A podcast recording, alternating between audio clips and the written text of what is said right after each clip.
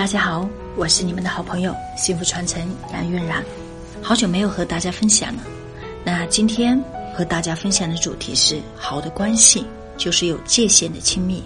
好的人际关系一定是相互尊重个人的独立空间，把握好各个层面的界限，做好自己的事，尊重别人的事，配合老天的事。界限一词，相信许多人都不陌生。界限是关系里面非常重要的部分。在中国的人际关系中，百分之九十的问题都出在了界限上。界限的背后是尊重。一个没有界限的关系会失去关系本身的价值。今天我们就来说一说界限的适合，如何找到自我的界限，如何判断自己的关系现在是否界限不清，怎样建立良好的自我界限。从心理发展上看，自我界限是逐渐形成的。胎儿在母亲体内，他感觉到他和母亲是一体的，母亲就是他，他就是母亲的一部分。出生以后，虽然在肉体上与母亲已经分开，但在心理上仍然是连在一起的。没有母亲或照料者，他一天也活不下去。随着孩子慢慢长大，与母亲的心理距离也就越来越远。成长的过程，也就是与母亲养育者在心理上分离的过程。随着年龄的增长，彼此分得越开，也就意味着成长的越好。遗憾的是，好多人在成长的过程当中，不论由于父母不肯放手，还是由于自己不想长大，等到成年之后，都没能和养育者在心理上完全分开。这就是一种不完全的成长。处于这种状态的人，他即便已经长大成人，自我与母亲、家人之间的界限依然不清楚。如果这个人再将这种状态带入婚姻中，那么出现的矛盾可想而知，这也是我们绝大部分的人家庭关系出现的问题的典型矛盾点。界限不清的表现，这种界限不清的状况会投射到他的所有人际关系中。具体表现是：一方面，他会过多的在他人面前暴露自己的内心世界，过分的渴望他人了解自己，并过度的依赖他人，希望他人在本来该自己做出决定的时候。或者是方面代替自己做出决定，另一方面他会过多的想了解别人的内心世界，以便获得与别人融为一体的感觉，还想让别人依赖自己，希望参与别人即使是很私人化的决定等等。在自我界限不清楚的人的内心里，总是存在着成长与不成长之间的冲突。成长的力量当然是十分巨大的，曾经有科学家做过植物成长的力量测试。用一些较薄的铁条捆住小南瓜，小南瓜慢慢长大，轻而易举就把铁条崩断了。然后逐渐增加铁条的厚度，直到铁条的厚度到了预计值的十倍，才没有被崩断。植物成长的力量都如此惊人，人成长的力量就根本无法测量了。想想一个三岁的小孩做什么，再想想一个三十的男人能够做什么，就知道成长是怎么回事了。这也就是很多人在关系里觉得自己的另一半很幼稚，像个孩子，或者是个巨婴。这都是因为，也许我们身体长大了，但心理和关系层面仍然没建立起成年人的独立意识。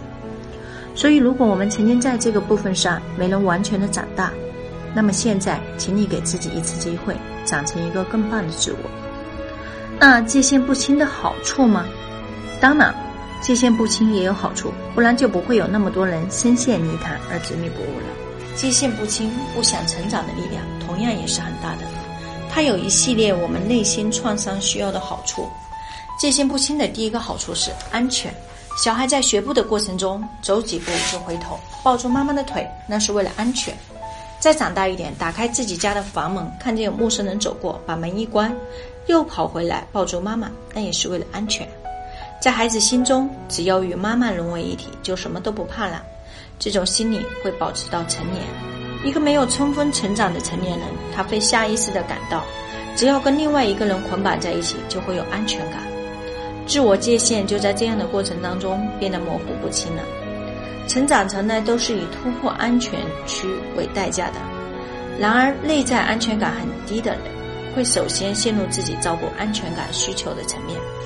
这样虽然短时间好像很安全，我们依附一个人，我们与另一个人紧紧捆绑在一起，但在这种畸形的关系里，只要其中任何一个人感觉到不舒服，想逃离，这个关系就会崩塌。那界限不清的第二个好处是获得各种关注和帮助。界限不清的人等于邀请别人来对自己的生命一切指手画脚或者帮助。父母替自己选什么学校啦，选什么伴侣啦，今天决定穿什么、干什么，该如何做一件事情，该如何说话、为人处事等等。看起来很轻松，对吗？我们可以不用为我们的一切负责，但这样和木偶有什么区别呢？你喜欢这样的人什么？或者是你会喜欢吗？自我界限不清的第三个好处是，可以控制他人。界限不清的人常常侵犯他人的生活，会对他人的一切事情进行批判、干预，甚至代劳。很多父母企图控制、掌握孩子人生以及各种决定。也许这种完全控制的感觉很好，但是所有控制的关系最终都会以失控和破裂告终，因为没有人想要成为别人的傀儡，每个人都想按照自己的意志生活。想要去控制别人的人，本质上也是因为自己缺乏安全感，他想要通过控制别人来达到让自己感觉到舒服、感觉到安全的状态。所以大家明白了吗？这些好处实际上并不是真真正的好处。我们缺乏界限，是因为缺乏安全感和独立的自我意识。但如果想要把安全感建立在他人身上，只会给我们带来更加不安全的状况。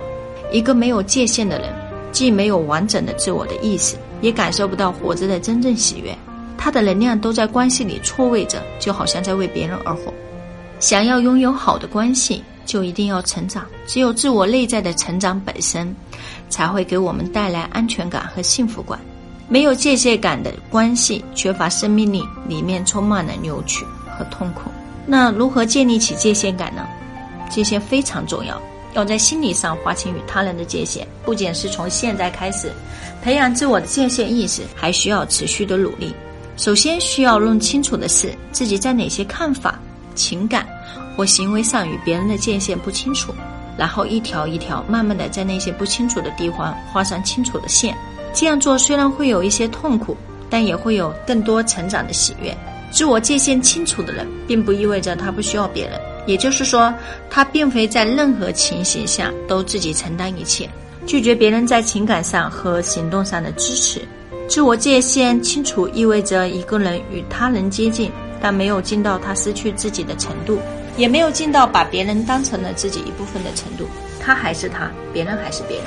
与此同时，他也不会离别人太远，不会远到丧失爱自己想爱的人的能力。在他真正需要的时候，他也会从别人那里获得不虚假的安全感与温情。即使在夫妻之间、父母与儿女之间、朋友之间，他们每个人都应该有清楚的自我界限。那些没有自我界限的情感，迟早会对身处这种情感关系中的每一人造成不可挽回的伤害。也许有人会说，在这样亲密的关系中，把界限弄得那么清楚，会被使关系变得很冷漠？回答是不会的，因为自我界限清楚，并不意味着没有情感，而且两个有着清楚的自我界限的人与人之间的情感交流，才是最深厚、最真实和最有价值的。让我们近一点吧，因为我们都相互需要，但也不要太近，不要近得分不清哪个是你，哪个是我，或者让我们互相远一点吧。但是也不要远的，在我们彼此需要的时候听不到对方的声音。祝福大家都能在生活中越成长越幸福，明明白白的活，清清楚楚的享受生命。大家好，我是你们的好朋友，我们下一期不见不散。想学习更多两性课程精华，获得杨老师一对一情感答疑，或见到杨老师本人的，请添加杨老师助理微信。